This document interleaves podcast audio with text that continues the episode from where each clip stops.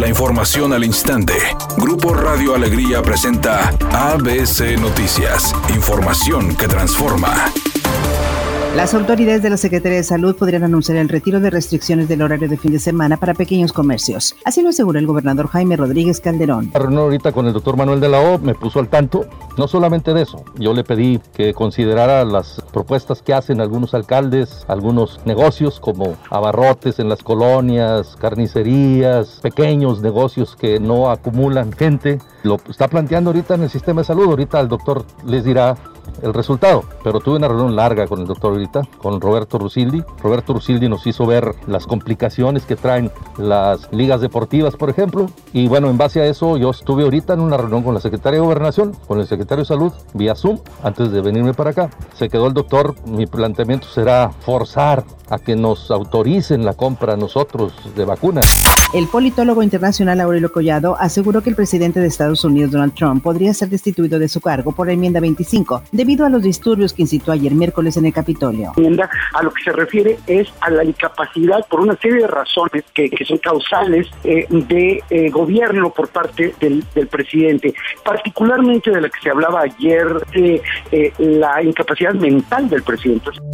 La jefa de la Cámara Baja de Estados Unidos, Nancy Pelosi, y Chuck Schumer, demócrata de mayor rango en el Senado, instaron este jueves al vicepresidente Mike Pence a recurrir a la enmienda 25 de la Constitución y destituir al mandatario del país, Donald Trump, agregando que si el gabinete y el vicepresidente no la ejercen, el Congreso puede estar preparado para seguir adelante con el juicio político. La enmienda 25 de la Constitución, creada para abordar las brechas constitucionales existentes sobre la sucesión presidencial en casos de problemas de salud, permite la destitución del mandatario si se determina que es incapaz de cumplir con los poderes y deberes de su cargo.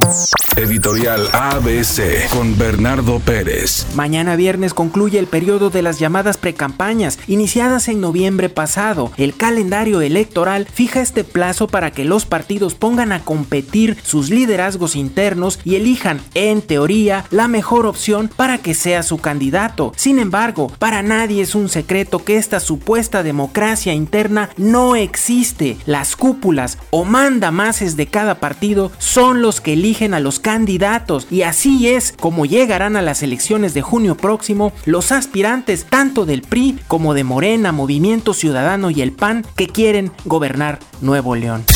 Tigres comienza su aventura en el Guardianes Clausura 2021 este sábado en contra de León y en la búsqueda de sumar su primera victoria, Ricardo Ferretti concentró a sus tres nuevos jugadores, Carlos González, Aldo Cruz y Juan Pablo Chávez.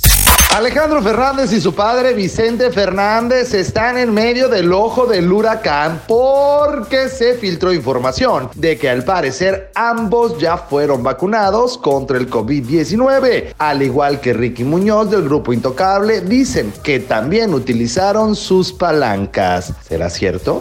Es una tarde con escasa nubosidad. Se espera una temperatura mínima que oscilará en los 14 grados. Para mañana viernes 8 de enero se pronostica un día con cielo despejado. Una temperatura máxima de 18 grados y una mínima de 8. La temperatura actual en el centro de Monterrey 21 grados. ABC Noticias. Información que transforma.